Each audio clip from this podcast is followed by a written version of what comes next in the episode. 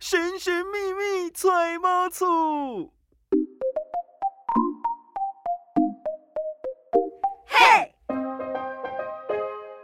小资买房不怕错。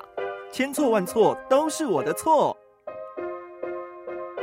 我是超群，我是嘉欣，欢迎来到《千错万错》。我们的节目首播呢是在 FM 一零四点一正声台北调频台，周六的十点到一点钟。那如果是 Podcast 的话呢，就在当周的下午一点钟就会上架了。那其实我们一连串的在讲到关于买房的时候要去贷款，那。很担心会代代相传，特别是在现在呢，为了要对抗通膨常常升息的情况之下，如果有自住需求的朋友在买房子呢，呃，对于这个贷款呢，一定会非常的关心跟关注哦。今天节目呢，继续邀请 PTT 人气理财王 A 大来跟我们分享房贷的相关主题，让我们可以透过一些方式呢，轻松缴房贷，甚至可以让你呢，诶，在缴房贷的上面哦，不会太大的负担哦。好，那今天我们欢迎 A 大。嘿哎大家好，我是 A 大。在我们去跟银行谈房贷的时候呢，常常会听到说，诶，我们可以设定宽限期，是就是说呢，可以让你在这个宽限期期间只缴利息，利息但是不缴本金。是我想问一下 A 大，为什么会有这样子的一个方式策略吗对，这样子推出呢？好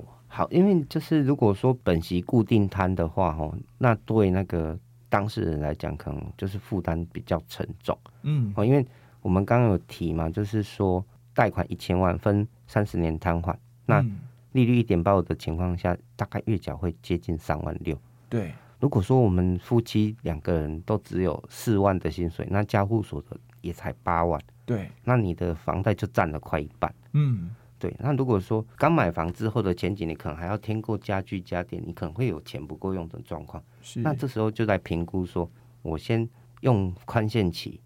来让自己手边宽裕一点，嗯，这样子就是先把家里的布置摆设哦，该买的都把它完成。让它到位，对，接下来我们就要专心还款，因为宽宽限期会有个缺点嗯，哦，一般哦，我们的理解，有的人会觉得说宽限期是外加的，也就是说我的贷款三十年，那宽限期三年的话是另外加，嗯，有的人会这样认为，但实际上不是。它是包在你的三十年内对喽，你的贷款如果是三十年，宽限期三年，那我可以还贷款的时间只会剩下二十七年，哦，所以相对的你的那个贷款月缴就会被垫高。嗯，嗯，对，啊，所以你在规划的时候，如果说需要用宽限期，那你就要去评估二十七年的房贷是要缴多少钱。嗯，我哦这这计算方式差很多，一差会差到六年的时间呢。因为如果说我三十年，我以为它是额外加的话，原本是三十三，嗯哎实际是二十七耶。哎，对，嗯最大的落差会差到那六年没有错。但我跟各位讲哈、台湾大多数的银行都是采用三加二十七，嗯。评估的时候，它就会告诉你是三加二十七这样嗯，有的是连讲都没讲，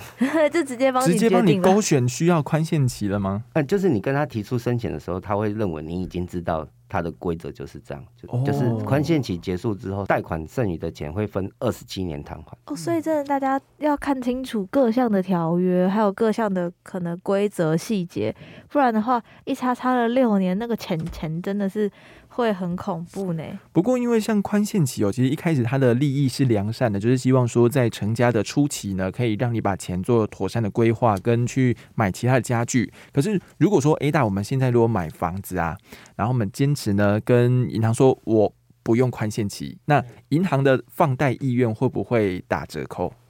啊，基本上不会啦，因为对他们来讲有诶、落差不不会太大，但是我平心而论。嗯银行端还是会希望说你只缴息不还本，嗯，对，因为他你把本金还给他，他会很头痛地说，那我钱要放给谁？要放款给谁？这样子，是，所以热钱太多就会变烫手山芋这样子。嗯，啊，如果说我把所有的那个该放款的资金都放到那个民众身上，有没有？我只收息，等于是说对银行来讲，民众就是我的房子，然后我当着包租公跟你收租金的感觉，这才嗯是真正的赚钱。对而且是稳当的 cash flow 这样子。哦，对所以说，这个宽限期对一般的这个呃买房子的人来说，嘿到底是福还是祸呢？我个人觉得说，你如果有需要，你就先用，嗯，因为它可以中途也再申请，没有问题。哦就是你缴了一段时间之后再去跟他申请，这个是也可以的。哎、嗯所以我可以，比如说三十年房贷，我前面先缴五年，嘿，然后缴到第五年的时候，突然可能我要换工作或我要干嘛的时候，我就申请三年的宽限期，啊，对，然后就剩下呃，我现在五原本是加二三十五嘛，啊，那二十二，就剩二十二年，大但约我啦中嘿间会有三年的时间，我可以好好去做其他的事情。对你月付金就会整个被当下，而且会落差会蛮大哦，嗯就是会跟我们当初算的那个金额差很多，因为它是用嗯未偿月来计算你的应缴利息。对是，我打个比方好，就是假如说我们夫妻先努力五年，嗯，哦，已经买了房子，然后努力五年，结果小朋友生出来，可是我们薪资没有增加，对，那前两年可能会有怕点吃收哦紧收入不够用，嗯，嗯，那我就去跟银行谈宽限期，这也是一个嗯，方法。他只能申请一次嘛，原则上一家银行只能做一次，除非你去设定转贷，转贷到新的银行去，然后就重新核算宽限期。还是对对对哦，所以有机会两次，但就是你整个债务要被移转到另外一个嗯银行去这对，样子，等于是重办一个贷款这 样子。虽然叫转贷，但实实物上它还是重新申办一个贷款。嗯，对了对解。是，那现在有很多人在买的是所谓的预售屋，是那时候看到身边朋友开始在看预售屋的时候，他们常在聊说，哦，我现在要缴的是什么，盖到地板了，嗨然后盖到几层楼了，然后要缴钱了。一开始我真的以为那就是所谓的房贷，但后来他们嗯跟我说不是，那是工程款，是所以工程款就开始一直缴，一直缴，一直缴，好像把头期款分期在是，付钱了，给建商也好，或给银行也好。嗯那到了真正房子盖好了，要开始缴所谓真正的房贷的时候，超雪，你会不会在想说，有这个宽限期，会让你更想要投入买房子这件事情 呢？其实就会觉得说，如果你还没有了解说你缴的只是利息，而不是本金加利息的时候，可能会很吸引哦。因为我自己在看房子的时候，就有那个代销姐姐就直接讲说，你看你那个前面三年哦，那个什么可以。缴的比较少，你可以打拼事业啊，是然后提升自己啊，那、后面再来慢慢缴就好了。但是他没有告诉我说后面房贷会被27垫高。对没有它讲房到贷这越一讲点会，被垫高，因为这个会有一个造成错觉的感觉，就是说嗯代销小姐跟跟我们讲说，一个月只要缴一万多对对，哦，可是她没有跟你说，你这一万多缴完之后，房贷会变可能大概有四万，就它会变得更高这样子。对它如果被压缩到二十七年的话，假设同样利率是一点八五，它就是每贷款一百万分二十七年摊完，月缴大概是三九二三。哇，比刚刚三万六还对，高等于很说多你嘞原本一千万的贷款原本是三万六，现在变成要缴三万九千二十三。哇，嗯，那其实真的会让人觉得有一种被骗的感觉，哦就是对被这些话术给欺骗了。是，所以呢，其实 A 大在看到这样子的宽限期，或者是在贷款可能都会强制要申请宽限期的情况之下，有发明出一个可以让人家清房贷的妙招，可以请 A 大来帮我们分享一下，如何透过在宽限期的阶段积极存钱，然后建立这个还款的机制呢？哦，有一种方法就是说，哦，一开始就先去把二十七年的房贷先算出来。嗯，哦，我刚刚有讲嘛，哈，因为就是你贷款一百万分二十七年摊还，那月缴算是呃三九二四元。嗯，哦，那你如果是贷一千万，那就是三万九千两百四十元嘛。对，那你就是用这个数字来当成你本来应该要缴的钱。嗯，你目前的利息呀、应该是一万多，好，对那中间会有产生一个差额，你这笔钱就要先拿去存起来。嗯，哦，投不投资是一码子事，但是你要先存起来，先训练自己可以拥有缴二十七年房贷的能力。是。嗯那确定说你每个月都可以存到这笔钱之后，你去可以去做投资。假设一个月在宽限期期间，一个月可以先多存两万块好了。那你如果过了三十六个月的话，你就有七十二万这样子的钱下来。那其实这七十二万呢，假设你把这个七十二万未来的二十七年，然后你把它拿了一部分一部分起来，其实对后面的月付金也有很大的一个降低，对不对？对那如果说像刚刚 A 大说的，可以把它投资在一个有配息的这种被动式基金，那嗯来减少月付金的话，嗯，对 A 大来说，它的那个幅度可以节省到很大嘛。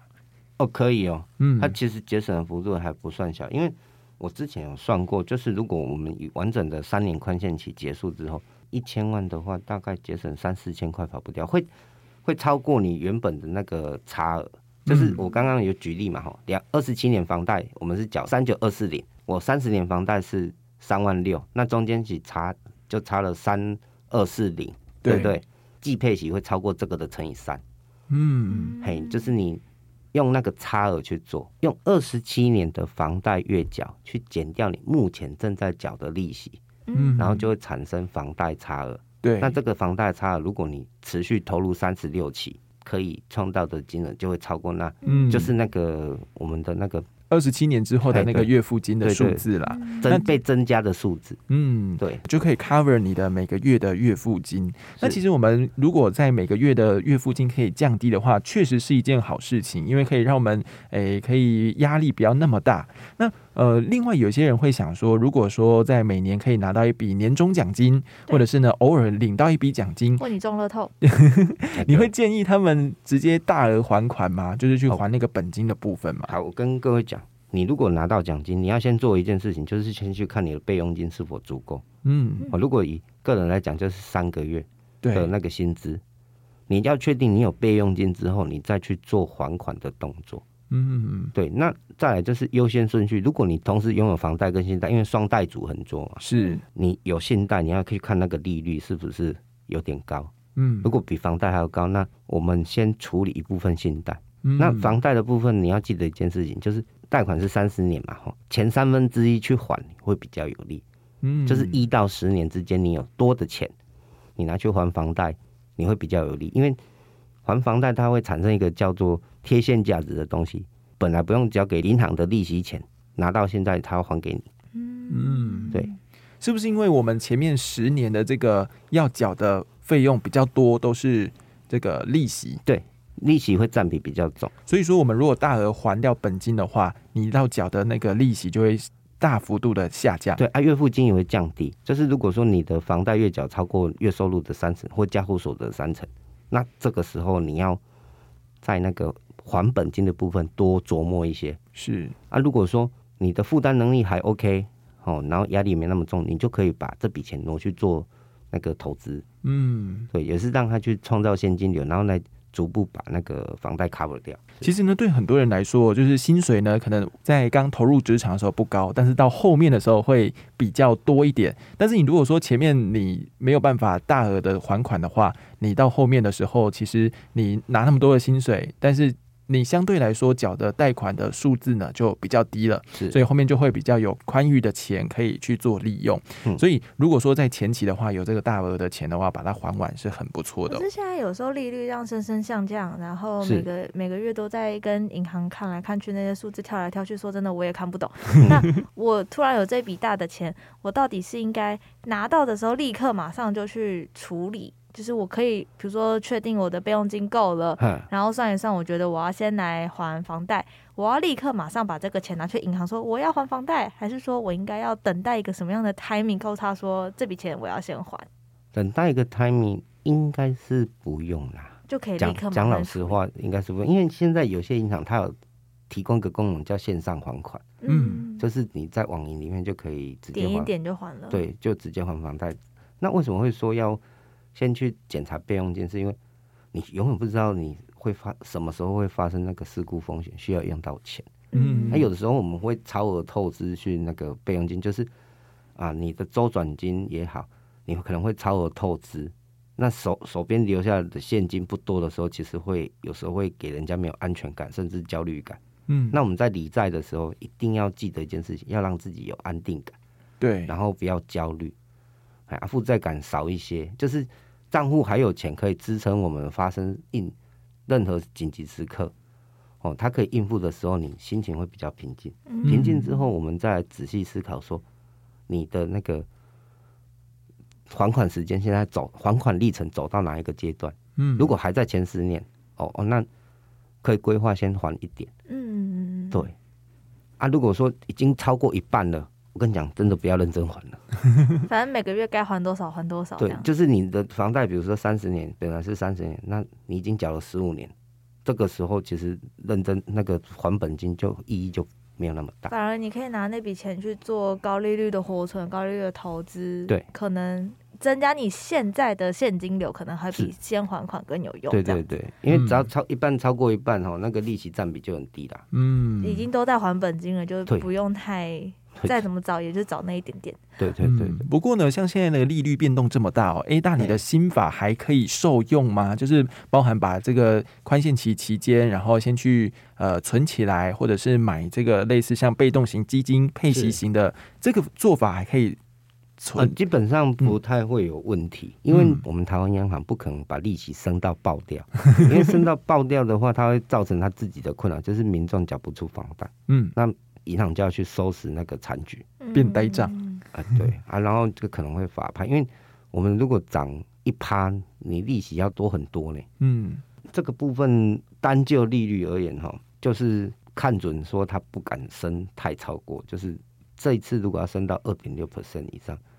我觉得不太容易。嗯对这，OK，样就接近了五码的程度。嗯，对。不过呢，其实，在 A 大的分享当中啊，它是有一个道理存在，而且 A 大呢也有制作成自己的一个房贷计算机。那如果想要呃了解这个细部的内容的话呢，其实可以去看 A 大的书籍，以及来参与 A 大的实体课程，都能够去了解到关于在缴房贷、利息、每个月的月付金怎么样去降低，都有很大的帮助。所以，我们请 A 大来帮我们稍微分享一下，最近有没有一些什么实体的课程会跟大家见面呢？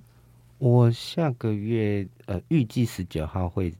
再办一次那个买房的那个财务规划这样子，嗯哎、跟买房相关的讲座，下个月还会再办一场。是，二零二二年的十一月十九，大家是就有机会能够来参与到 A 大的实体课程。当然，大家会说啊，可是我听到的时候已经过了这个时间了，怎么办嘞？那其实呢，我们可以上 A 大的理财心得分享的这个脸书粉丝专业，从上面呢就可以聊到，所以有机会的话可以与 A 大私下聊喽。那今天的节目千错万错到这边，希望大家呢都可以找到对于贷款利率有很大的想法，并且在 Apple Podcast 留下五星好评。那千错万错，我们下次见，好，好拜拜，啊下次见喽，拜拜拜拜